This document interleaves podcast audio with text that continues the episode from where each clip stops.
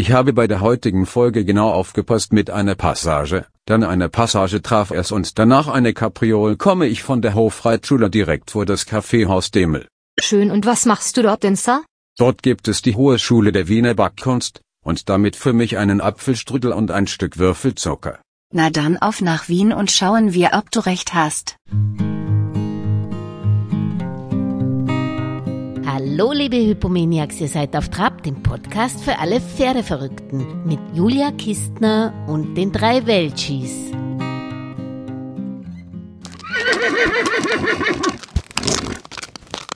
Na, warte nicht. Ja, Grüße, Herr Nowotny. Julia Kistner Grüße, vom Podcast Frau. Kistner. Grüße, pünktlich, auf die Sekunde, genau. Ja, Sie haben ja nicht viel Zeit, Sie müssen ja schon wieder in den Sattel. ja, Geht schon. erstmal herzlichen Glückwunsch noch zur Beförderung zum Oberbereiter. Ja, vielen Dank, sehr ja lieb von Ihnen. Toll in dem Alter auch.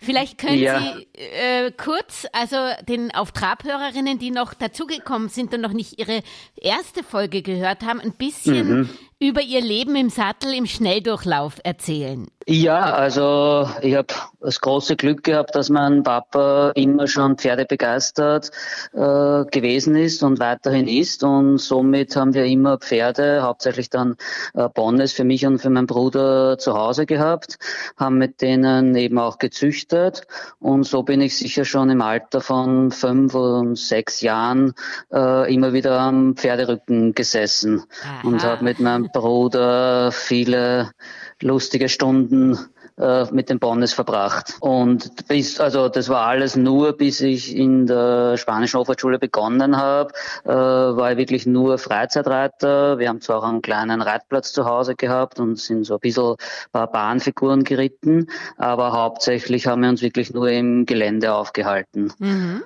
Und dann bin ich äh, 1999, im November 1999, habe ich als Eleve in der Spanischen Hofreitschule begonnen und wurde dann 2008 zum Bereiter ernannt und eben jetzt seit September 2023 äh, Oberbereiter. Sehr schön. Was sind denn die Aufgaben eines Oberbereiters in der Spanischen Hofreitschule Wien? Also unsere Hauptaufgabe ist natürlich die, die Ausbildung von Reiter und Pferden äh, zu kontrollieren, mitzuhelfen, gerade bei den äh, jungen Reitern, äh, dann eben auf die, die Qualität der klassischen Reitkunst weiter zu achten. Also das ist eben unsere Hauptaufgabe. Und dann haben wir halt noch zusätzliche Aufgaben wie die ganze Führung von der Abteilung Reitbahn, für die ich eben zuständig bin, für die Mitarbeiter, Führung der Mitarbeiter. Dann gibt's eben tägliche Dienstpläne müssen gemacht werden, Vorführungspläne, äh, jährliche Dienstpläne, dann die Organisation von Tourneen, PR-Arbeit. Also da sind sehr viel neben zusätzliche Aufgaben, aber unser Mhm. Hauptaugenmerk ist natürlich die Aufrechterhaltung der Qualität der klassischen Reitkunst und die Ausbildung von Reiter und Pferden. Mhm. Das sind ja sehr, sehr große Aufgaben. Und deswegen habe ich mir auch mal vorgenommen, damals bei unserem ersten Podcast waren Sie ja noch nur in Anführungsstriche Bereiter und da haben wir uns über den korrekten Sitz unterhalten und den direkten Link können die Hörerinnen auch in dem Text zu dieser Folge finden. Aber jetzt sind Sie Oberbereiter und deswegen werde ich Sie mehr mit den ganz schwierigsten Lektionen an der spanischen Hofreitschule konfrontieren, weil die können ja nur wenige, so wie Sie reiten.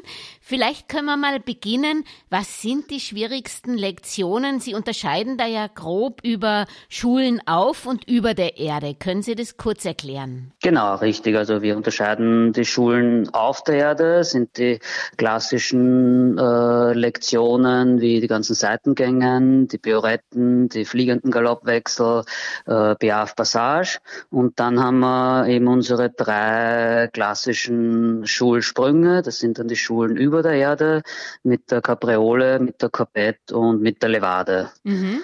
Bevor ich aber vielleicht dann auf diese ganzen Lektionen noch eingehe, Ja. möchte ich eben noch äh, auch anmerken, was mir äh, ganz äh, wichtig ist, äh, bevor bevor wir eben diese Lektionen, die schwierigen versammelten Lektionen von einem Pferd verlangen können und dürfen, ist die Basisarbeit das Allerwichtigste.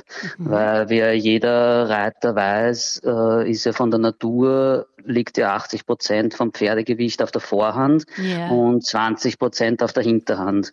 Und mit, äh, mit einer reellen Basisarbeit muss ich das eben zuerst einmal schaffen, dass ich diese Gewichtsverlagerung eben hauptsächlich von der Vorhand natürlich auf die Hinterhand bekomme. Äh, und dann fällt auch den, schwer, äh, dem Pferd nicht mehr so schwer, die schwierigen versammelten Lektionen auszuführen. Mhm. Aber das ist eben die, die Basisarbeit, ist einmal die, die grundlegendste oder der, der, der Grundstein für all die schwierigen versammelten Lektionen.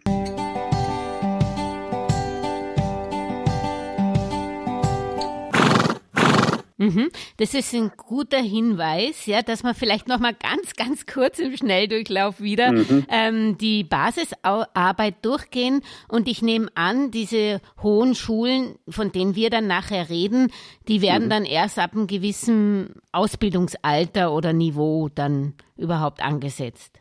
Genau, die ersten Jahre schaut man mal drauf, dass das Pferd eben in sich gerade schwungvoll vorwärts geritten wird. Dann kommen die die einfachen Übergänge dazu von eben äh, Trab in Schritt, dann wieder Antraben, Galoppschritt, also all diese klassischen Übergänge von Gangart zu Gangart und dann circa nach eineinhalb, zwei Jahren beginnt man langsam auch mit der Handarbeit äh, dazu zu nehmen, wo mhm. eben dann das Pferd äh, an die BAF herangeführt wird. Und das geht halt auch in, in kleinen Schritten. Da fangen wir ja zuerst nur mit Füßeheben an. Das ist, äh, findet alles eben Bodenarbeit statt. Da sitzt kein Reiter drauf um eben immer mehr Gewicht von der Vorhand auf die Hinterhand zu bekommen. Mhm. Da sind wir schon mitten in der Schule üb auf der Erde.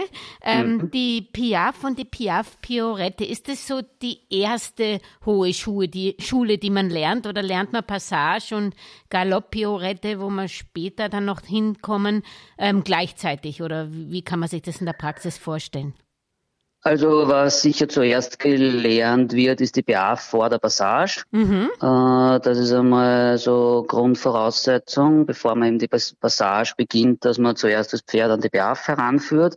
Äh, nebenbei die, die Versammlung unterm Reiter, wo man eben dann auch schon langsam zur Galopppiorette äh, hinkommt. Das kann ruhig im also im gleichen Ausbildungsstand passieren oder Ausbildungszeit, mhm. wo eben auch dann im Galopp natürlich zuerst die einfachen Tempo, also die Tempounterschiede herausgeritten werden und erst wenn sich das Pferd wirklich in der Versammlung nur mit dem Sitz halten lässt, ohne dass ich das Pferd irgendwie mit der Hand in ein langsames Tempo zurückziehen muss, weil alles, was man mit der Hand nur zurückzieht, hat ja nichts mit Versammlung zu tun, sondern mhm. ist dann nur vielleicht langsam reiten.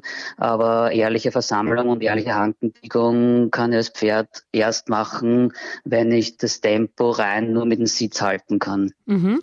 Also dann fangen wir, gehen wir vielleicht ins Eingemachte und fangen mal mit der Piaf an.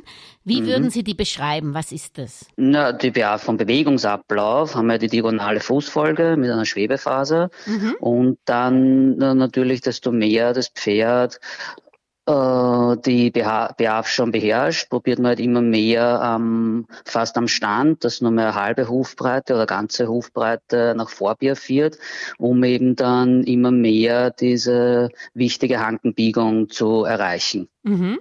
Und da haben Sie gesagt, das starten Sie am langen Zügel mal. Nicht am langen Zügel, bei der Handarbeit. An der Handarbeit, also, Entschuldigung. Äh, bei der Handarbeit, wenn mhm. das Pferd ganz normal mit äh, Zaumzeug aufgezäumt ist, ein Sattel ist oben, dann über ein Zaumzeug ist noch der Kappzaum, mhm. äh, dann ist äh, bekommt das Pferd auch Ausbinder rein und das passiert dann eben am Hufschlag, dass das Pferd eben auch ein bisschen begrenzt ist durch die Bande mhm. und so beginnt man eben dann langsam mal nur immer wieder den Schritt angehen, wieder halten, weil da ist uns ganz wichtig, dass das Pferd in sich ganz gerade ist, nicht irgendwie dann schief wird und mit der Hinterhand ausbricht. Also da einmal nur Vertrauen aufbauen, die ersten, in der ersten Zeit nur eben mit Schritt angehen, wieder halten wieder Schritt angehen, wieder halten. Und dann, wenn sich da das Pferd schon wohlfühlt und Vertrauen äh, in der Sache hat.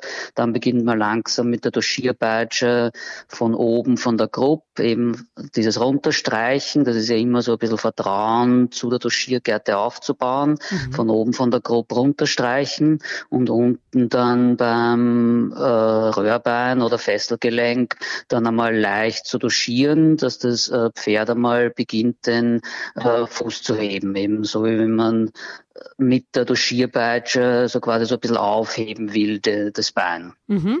Das haben Sie sehr schön erklärt. Gibt es da dann noch am Anfang einen Helfer, der vorne steht oder äh, macht man das, das allein? Äh, das ist unterschiedlich. Mhm. Erstmal ist vom Pferd zu Pferd unterschiedlich und auch jeder Reiter macht es unterschiedlich. Da muss man halt hauptsächlich aufs, aufs Pferd eingehen. Wenn sich das Pferd vielleicht zu zweit am Anfang unwohl fühlt und zu viel Stress hat, dann macht man es alleine. Mhm. Äh, dann kann man es eben auch vielleicht später mal zu zweit machen, dass man sich dann besser, wenn man hinten nachgeht, eben auf die Hinterhand konzentrieren kann. Und ein erfahrener Reiter vorne kann das Pferd auch gerade halten halten. Aber in der Anfangszeit ist ganz wichtig, dass man da individuell aufs Pferd eingeht. Mhm, weil das Schöne ist ja an der Hofreitschule, Sie kennen die Pferde ja ganz genau und Sie kennen sie mhm. ganz gut, weil Sie ja immer ein bestimmtes Pferd haben, das Sie weiter ausbilden, oder? Genau, richtig, richtig. Mhm. Ja. Und ähm, von der Piaf zur Piaf Piorette, wie kommt der Sprung und was ist es genau? Also die Pirouette kann man so wie also eine Galopp-Pirouette oder im Schritt eine Schritt-Pirouette, äh, das kann man auch an der Hand beginnen, mhm. äh, dass man dann eben das Pferd eben vorne dann in der äh, mal die, die Schulter führt, äh, eben in die äh, in eine Richtung mhm. oder dann eben auch unterm Reiter, mhm. dass man eben wichtig ist, dass der Takt natürlich beibehalten bleibt äh, und dann, wie man eben eine Galopppiorette oder Schrittpiorette reitet, so führt man eben dann auch die, die Vorhand entweder nach links oder nach rechts und hält mit dem äußeren Bein als verwahrender Schenkel, äh, damit die Hinterhand eben nicht ausbricht. Mhm. Ähm, um, bevor wir zur Passage kommen, nochmal, wie alt ist denn da ungefähr der Hengst, wenn Sie damit starten? Oder das hängt sicherlich auch weniger vom Alter als von der Reife ab. Aber was sollte das Pferd schon mitbringen, um wirklich in diese Lektion zu gehen? Generell die Piaf beginnen oder Piaf Piorette? Ähm, Piaf und dann Piaf Piorette. Okay, naja, beginnen tun wir mit der Handarbeit einmal, nachdem das Pferd eineinhalb oder zwei Jahren unterm Sattel geritten worden ist, mhm. dass das Pferd wirklich einmal gleichmäßig in der Anlehnung ist, in sich gerade ist, eben im Gleichgewicht in allen drei Gangarten ist. Äh, dann beginnt man mal eben mit der, mit der Handarbeit. Mhm. Äh, und die Handarbeit selber, bis das Pferd dann, das geht natürlich auch von Pferd zu Pferd verschieden, aber das dauert sicher dann auch so ein halbes Jahr, Jahr, äh, bis man dann vielleicht einmal eine schöne tragende äh, Piaf erreicht hat. Äh, und erst dann danach geht man eben in eine Piaf-Piorette rein. Mhm. Also wie Sie das schon ganz gut darstellen, man muss sich die Zeit nehmen für die Lektionen. Ja, unbedingt, unbedingt. Mhm. Für uns ist ja eben auch das Wichtigste, äh, dass unsere Pferde das Ganze mit Freude machen und wirklich lange bis ins hohe Alter und dann täglich locker oder in den Vorführungen locker abzurufen ist. Und wenn man da irgendwie in der Basisarbeit oder am Anfang auch bei der Handarbeit äh, viele Sachen falsch macht und das Pferd dann nur mit Angst das verbindet, dann kann man das vielleicht irgendwie unter Stress und Angst äh, vom Pferd abrufen, aber es wird nie freiwillig und schon gar nicht lang bis ins hohe Alter machen. Mhm. Und diese Übungen, nehme ich an, die machen Sie eigentlich noch mit allen Hengsten, oder?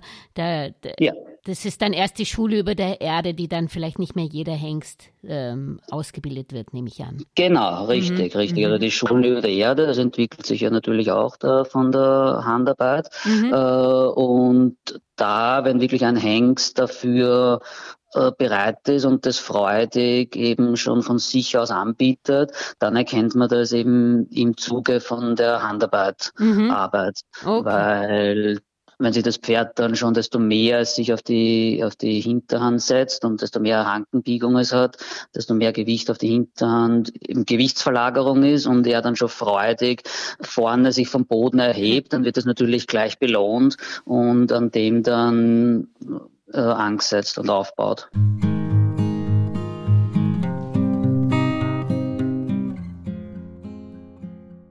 Mhm.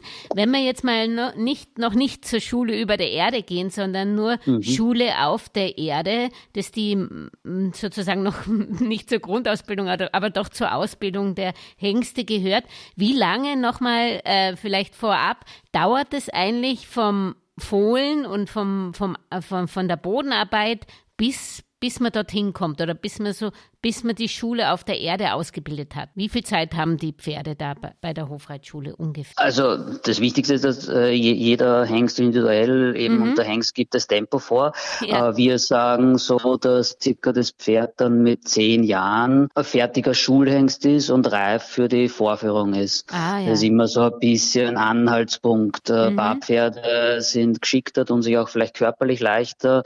Die sind vielleicht schon mit neun dann äh, fertig und reif für die Vorführung. Andere wieder brauchen bis 13, 14, bis sie alle Lektionen wirklich im Gleichgewicht durchführen können. Da, und so lange sind die dann auch wirklich nur im Training und nicht in der Vorführung. Genau, das Einzige, mhm. wo schon jeder Hengst, bevor er dann eben wo die Ausbildung nachher weitergeht und dann erst wieder in der Vorführung ist, wenn er fertig ausgebildet ist, ist unser Programmpunkt junge Hengste in mhm. der Vorführung.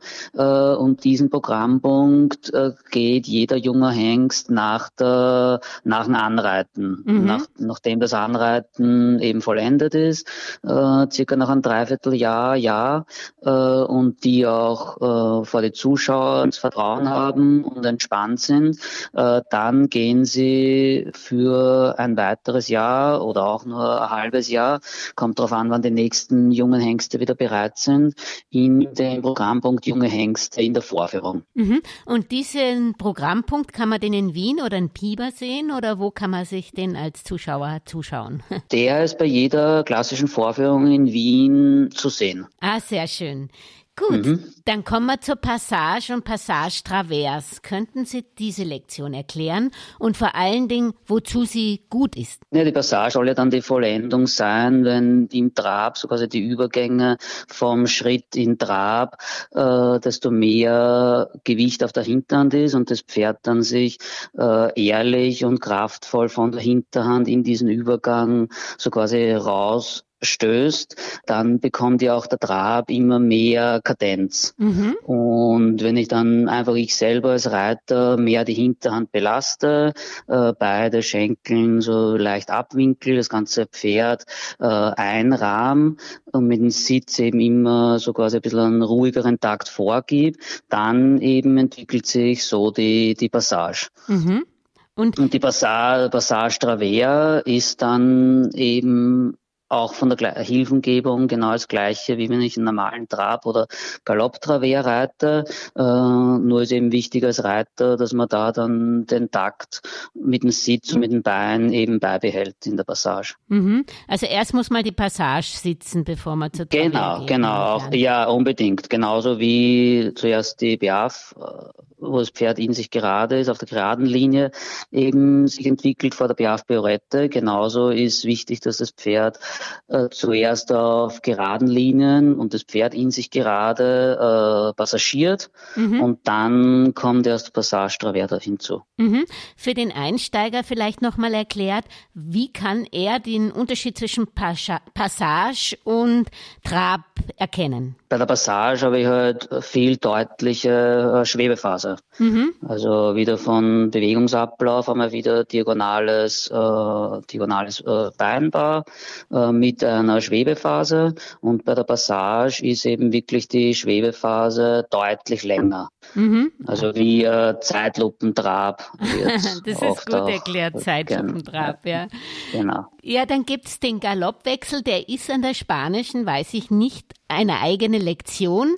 Sie zeigen ihn aber, was ist oder wie schaut ein schöner Galoppwechsel aus von Sprung zu Sprung? Genau, die Einserwechsel waren ja ganz früher eben in der spanischen sind es nicht geritten worden, weil man äh, da hat es geheißen, das ist eine Zirkuslektion, äh, wird eben nicht geritten. Und dann erst äh, Oberst Podolski hat dann die Einserwechsel wieder in, die, in der spanischen eben reingebracht und seitdem werden auch die Einserwechsel geritten. Und am schönsten ist natürlich jeder Wechsel und dann natürlich auch äh, bei die Einser, wenn das Pferd in sich wieder ganz gerade ist, ohne dass sich der Kopf links rechts bewegt, mhm. ohne dass das Pferd äh, versetzt von links nach rechts. Also wenn man von hinten sogar das Pferd anschaut, sollte das wie auf einer Linie in sich ganz gerade sein, auch bei den fliegenden Galoppwechseln und nicht eben so ein bisschen schwammig von links nach rechts eben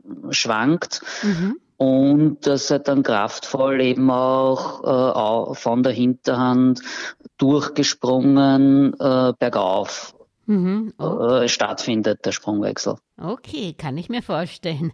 Und jetzt zur Galopp-Piorette noch, ähm, die man wahrscheinlich erst beginnt, wenn man die Piaf und die Piaf-Piorette richtig beherrscht, Pferd und Reiter, oder? Genau, ja, das hängt jetzt dann nicht wirklich. Man kann es zum gleichen Zeitraum eben auch äh, machen, wo man das Pferd eben zur, zur Beaf äh, Piorette oder generell zu einer perfekten Behaft hinführt und macht man das eben, wie ich vorher erwähnt habe, im gleichen Zeitraum. Äh, aber es heißt jetzt nicht, dass das Pferd vorher schon eine Piafpiorette machen muss, bevor ich mit der Galopppiorette beginne.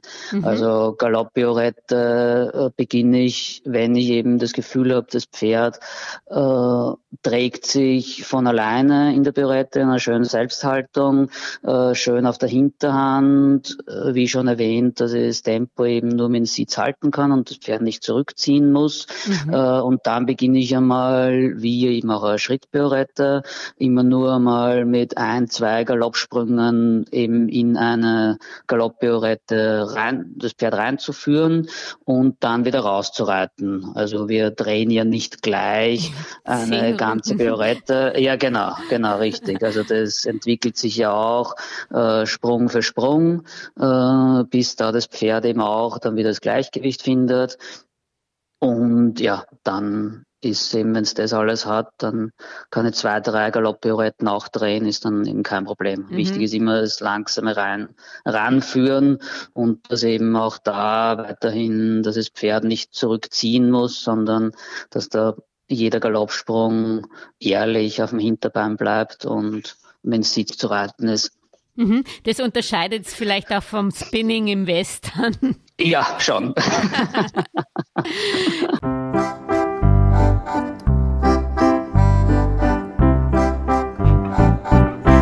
das wollte ich noch fragen zur Galopp-Piorette. Ähm, tut man das genauso erarbeiten am praktisch bei der Bodenarbeit oder oder Nein. das kann man natürlich nur unterm Sattel wahrscheinlich. Genau, reiten. genau, mhm. genau, genau. Die ganzen Übungen werden dann nur unterm Sattel erritten mhm. äh, und dann gibt's ja bei uns auch den Programmpunkt äh, lange Zügel, wo ja der Reiter direkt hinterm Pferd nachgeht und wo mhm. kein Reiter äh, am, am Rücken sitzt. Äh, und der zeigt ja auch alle Übungen, alle Lektionen auf der Erde. Und äh, die kann er dann erst machen, der Reiter am langen Zügel, wenn das Pferd das schon die ganzen Übungen kennt mhm. vom, also wenn der Reiter am Pferd oben sitzt. Also erst danach kann ich mit der langen Zügelarbeit beginnen. Mhm. Und Schule, die Schulen auf der Erde, ist es eigentlich Ausbildungspunkt eines ähm, Bereiters? Muss der alles beherrschen oder muss das erst der Oberbereiter können? Oder ist es schon Teil der Ausbildung eines Bereiters oder sogar Eleve wahrscheinlich noch nicht? Eleve noch nicht, aber das ist ja die, die Grundvoraussetzung, wenn man bereiter Anwärter ist, mhm. bekommt man ja ein eigenes junges Pferd zugeteilt und diesem jungen Pferd muss man ihm all diese Lektionen beibringen. Mhm. Also das ist dann so quasi das Meisterstück. Wenn ich eben dem Pferd all die Lektionen beibringen kann, dann werde ich erst zum Bereiter befördert und dann bin ich so quasi auch erst fix in der reitenden Equipe aufgenommen. Mhm. Okay. Also das muss jeder, jeder Bereiter können. Mhm. Das heißt also praktisch der bereite Anwärter muss diese Dinge beherrschen, dass er eigentlich zu, zur Abnahme zum Bereiter kommen kann, oder?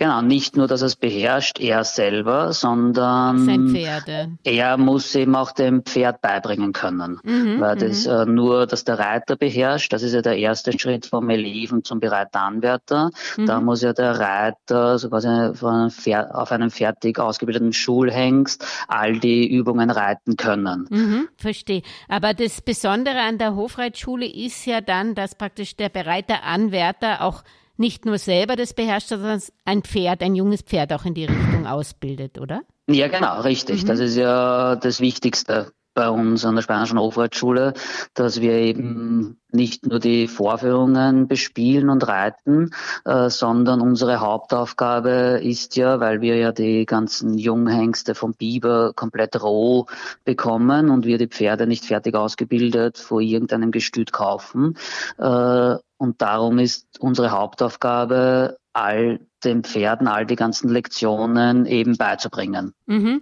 Und wenn ich viel Geld in der Tasche habe, kann ich aber trotzdem nicht so ein ausgebildetes Pferd kaufen. Die bleiben in, immer in der Hofreitschule, oder? Genau, das können sie leider nicht, weil wir die Pferde selber brauchen dann für unsere ja, Vorführungen und darum sind die für uns unverkäuflich. Verstehe. Und dann kommen wir zur Schule über der Erde. Das wird wahrscheinlich noch kein Anwärter reiten, sondern das wird dann der Oberbereiter oder der Bereiter, sagen wir mal. Der Bereiter wird das wahrscheinlich auch schon in Anleitung dürfen oder wer reitet dann eigentlich die Schule über der Erde? Genau, na, genauso dann die, die Bereiter. Ah, okay. Also mhm. nicht erst dann der Oberbereiter, sondern als Oberbereiter muss man sich auch qualifizieren und da gehört dazu, dass man ja auch Pferde in Schule der Erde ausgebildet hat, dann mhm. wird man ja auch erst Oberbereiter. Äh, das heißt eben auch die, die Bereiter reiten die Schulen über der Erde und bilden die Pferde für die Schulen über der Erde aus. Mhm.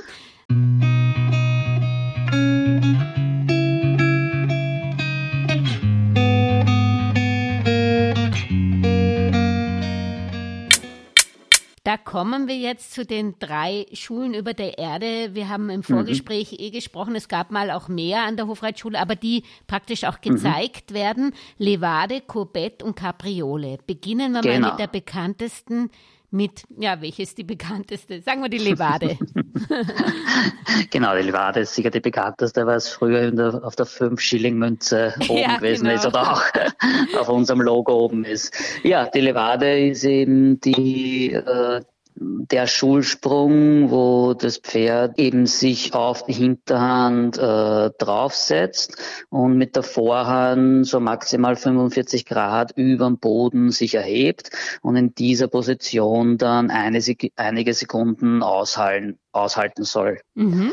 Und da, also ich kann mir vorstellen, wenn man den Hengsten auf der Weide zuschaut, dass das eigentlich eine natürliche Übung ist, dass sie das kennen, oder? Aus, aus der ja, ja, natürlich. Also alle unsere, alle unsere Übungen. Ah, okay. äh, das ist ja auch die Philosophie von der klassischen Reitkunst, mhm. dass all die Übungen, die gezeigt werden, egal ob Schulen auf der Erde oder über der Erde, sind alles natürliche Bewegungen vom Pferd. Mhm. So wie Sie eben richtig gesagt haben, all diese Übungen sieht man eben, wenn Hengste sich Rang, Ränge ausmachen, wenn die miteinander streiten oder Hengster, Stutten, Herde äh, verteidigt, äh, dann eben sieht man diese Schulsprünge so quasi schon in natürlichster Form. Mhm. Wer es nicht glaubt, kann ja nach Biber fahren, da kann man ja auch ein bisschen genau. abstatten und die, sich das anschauen, ja. Und wie Richtig. kommt man zur Levade? Also wie übt man das?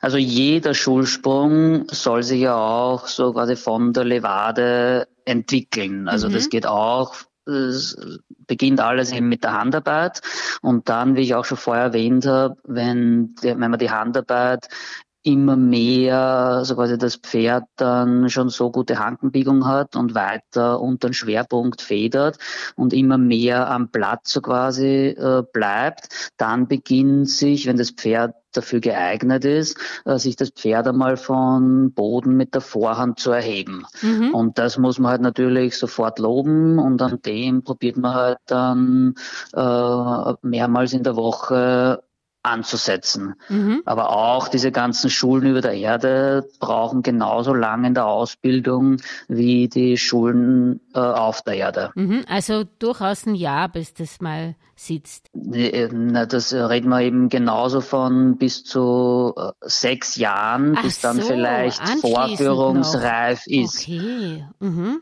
Ja, Ah, also auch so, auch die Schulen über der Erde, sagt man genauso, ist dann das Pferd so um die zehn Jahre, mhm. dass das dann eben in der Vorführung vielleicht einen perfekten Schulsprung äh, zeigen kann. Aha, also äh, verstehe ich das jetzt richtig? Das tut man dann parallel den Pferden lernen zu? Genau, genau, so, das lernt man dann parallel. Ja, und, ja, ja, ja, nein, nein, nein, das lernt man dann parallel und wenn sich ein Pferd mehr für die Schulen über der Erde eignet, dann ah. forciert man auch diesen Sprung mehr. Ah, okay. Weil jedes Pferd wird ja bei uns äh, als Spezialist, äh, Spezialist ausgebildet. Äh, mhm. Äh, das heißt, entweder eignet er sich mehr für die Schulen auf der Erde oder für die Schulen über der Erde. Verstehe, also die werden da schon spezialisiert in jüngeren ja, Jahren. genau, genau, in der, genau, richtig. In, okay. der, in der Ausbildungszeit wird dann das Pferd eben auf einen Programmpunkt oder einen Schulsprung spezialisiert. Mhm. Ich finde es ja toll, dass Sie so viel Zeit haben, auch die Pferde auszubilden. Man muss natürlich auch sagen, das vielleicht auch noch vorab für jene, die Libizzaner nicht kennen, äh, das ist natürlich eine Rasse, die, wenn sie so äh, sorgfältig angeritten wird, ja sehr, sehr lang im Betrieb ist, oder? Genau, das ist eben auch die Philosophie von der klassischen Reitkunst, dass die eben nicht dann nach zwei, drei Saisonen vielleicht entweder kaputt sind oder keine Lust mehr haben, die Vorführungen zu bespielen und man bräuchte da irgendwie äh, Kraft und Gewalt dazu, um die zu irgendwas zu zwingen, sondern wir müssen ja und achten stets drauf bei der, bei der Ausbildung, dass das eben, ja, das Pferd das Tempo vorgibt, das Pferd mit Freude bei der Arbeit jeden Tag ist, damit eben die Pferde dann bis ins hohe Alter, bis 25, 26 in der Vorführung eben zu zeigen sind. Toll, wir haben heuer jetzt dann das dritte Pferd, schickt man heuer in Pension und alle drei sind 26 Jahre alt, waren sogar Anfang des Jahres auch noch mit auf Tournee. Das heißt, die sind aktiv voll voller Freude mit eben auch in den Vorführungen und auf der Tournee gewesen. Und das zeichnet oder gibt uns immer wieder das positive Feedback zurück und die Antwort, dass unsere Ausbildung äh, dann eben auch, auch passt und die Pferde sich äh, wohlfühlen. Mhm, schön, wenn die ja. so lange gesund erhalten bleiben. Ja, bevor wir noch zur Kobett kommen, wollte ich noch mal zur Levade fragen, wie da eigentlich die Hilfengebung ist. Kann ich mir das vorstellen, wie die Zirkusdirektoren in der Mitte, die praktisch die, die Gerte oder Peitsche nach oben ziehen oder macht man das mit der Hand Na, oder macht nicht. man das, wie kann man das vorstellen? Also auch, auch solche, also auch die ganzen Schulen über der Erde ja. werden hauptsächlich selber mit dem äh, Gewicht und mit dem Sitz und mit dem Schenkel geritten. Mhm. Äh, natürlich kommt dann auch die Handeinwirkung ein bisschen dazu, die leichten Paraden auf die Hinterhand dazu.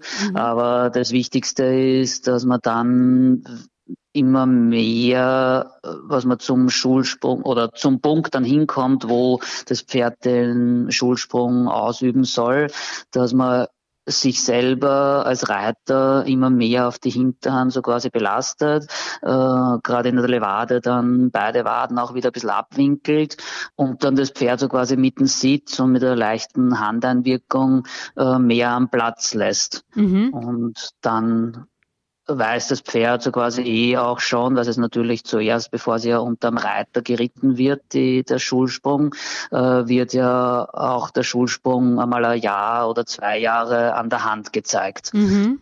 Okay. Und dann kommt erst der Reiter drauf. Verstehe. Und dann sind wir bei der Courbette. Was kann ich mir darunter mhm. vorstellen? Hm, die Courbette ist der Schulsprung, wo das Pferd ganz steil eben mit der Vorhand nach oben geht mhm. und dann drei bis vier oder sogar auch fünf Sprünge beidbeinig nach vorspringt. Mhm. Und das entwickelt man aus der Levade oder wie, wie wird das? Genau, jeder, es ist ja auch wichtig, weil jeder Schulsprung äh, geht ja sogar, der soll sich aus den Hanken heraus äh, entwickeln. Er soll ja bei jedem Schulsprung nicht mit einer steifen Hinterhand einfach nur irgendwie in die Höhe springen. Mhm. Äh, drum ist eben wichtig, dass man immer im Hinterkopf hat als Reiter, dass eben die ehrliche Hankenbiegung, äh, dass man die zuerst fördert und dann, wenn das Pferd selber anbietet, dass eben mehr und höher in die Luft gehen will und kann, dann äh, fördert man das natürlich. Mhm. Aber die, die, die Hankenbiegung ist für jeden Schulsprung, bevor das Pferd dann entweder für die Korbette oder auch für die äh, Kapriole wegspringt, ist diese Hankenbiegung, die Versammlung das Allerwichtigste. Mhm. Und jetzt kommen wir zur Kapriole. Ist das die Königsdisziplin der Hohen Schule? Na, ich glaube, alle, alle drei, alle drei. Schulen über der mhm. Herden sind diese Königsdisziplin und schwierig für Reiter und Pferd. Äh, die Capriole ist für mich, sage jetzt einmal, nicht der schönste Sprung, aber ist der, ist der Schulsprung, den ich schon als Bereiter gelehrt bekommen habe und äh, ich auch selber durchführe mit meinen Pferden. Und ja, Darum bin ich in den Schulsprung, kenne ich mich sicher mehr aus als in den anderen zwei Schulsprüngen. Okay, dann erklären Sie mir mal, was das genau ist. also die Capriole ist der Schulsprung, wo das Pferd mit allen vier in die Luft äh, springt. Ja. Und dann, wenn das Pferd mit der Schulter oder mit dem Widerrist am höchsten Punkt ist, soll es eben mit den Hinterbeinen nach hinten ausstreichen, mhm. nennen wir das. Mhm. Und da ist halt eben korrekt, wenn das eben bergauf passiert, das heißt, wenn, der, wenn die Schulter eben wirklich höher ist yes. als die Hinterhand, mhm. mhm. äh, dann ist eine korrekte Kapriole. Mhm. Jetzt brauche ich Sie gar nicht mehr nach Ihrer persönlichen Lieblingslektion fragen, genau. das haben Sie schon genannt. Ist es auch die Lektion, die Sie am liebsten den Pferden beibringen oder ist das zu anstrengend?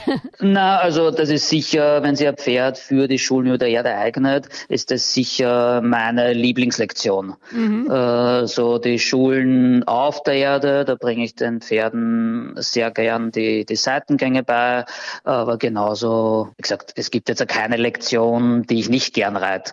Jede Lektion, äh, die äh, korrekt entsteht und dann das Pferd ein tolles äh, Gefühl gibt, die, die reitet man auch gern. Mhm. Okay, ich habe gelesen, Sie haben mit Ihrer Frau selber auch drei Pferde. Sind das auch Libizid? Mhm. Sind es auch Libizzaner? Nein, sind es leider nicht. Das ist ein Bonny und dann zwei Warmblüter. Mhm. Äh, das heißt, äh, die Libizzaner sind Ihre Lieblingsrasse? Oder? Ja, ja, auf jeden Fall. Kann, kann man eigentlich diese hohe Schule nur mit Libizzaner reiten oder bringen Sie das auch Ihren Warmblütern bei oder Ihrem Pony? Ich bringe meinen Warmblütern deswegen nicht bei, weil dann vielleicht meine Frau etwas zu viel Angst davor hätte, wenn sie das dann irgendwann einmal machen würden, so während dem Reiten, wenn es lustig sind. Äh, aber man kann man kann sicher auch einen Warmblut beibringen. Okay. Sie haben ja auch gemeinsam einen Sohn und, und eine Tochter. Eine Tochter auch, gratuliere. Genau, genau, Würden danke. Sie Ihnen beiden, die Tochter kann das ja jetzt auch machen, die ja. gleiche Karriere wie dem Papi empfehlen einzuschlagen oder würden Sie, wenn Sie so jung wären, nochmal was anderes lernen? Na, also auf jeden Fall. Für mich ist die Spanische nach meiner Familie das Wichtigste in meinem Leben und auf jeden Fall würde ich das meinen Kindern genauso dorthin führen. Und Sie haben jetzt eine wunderbare Familie, Sie sind Oberbereiter.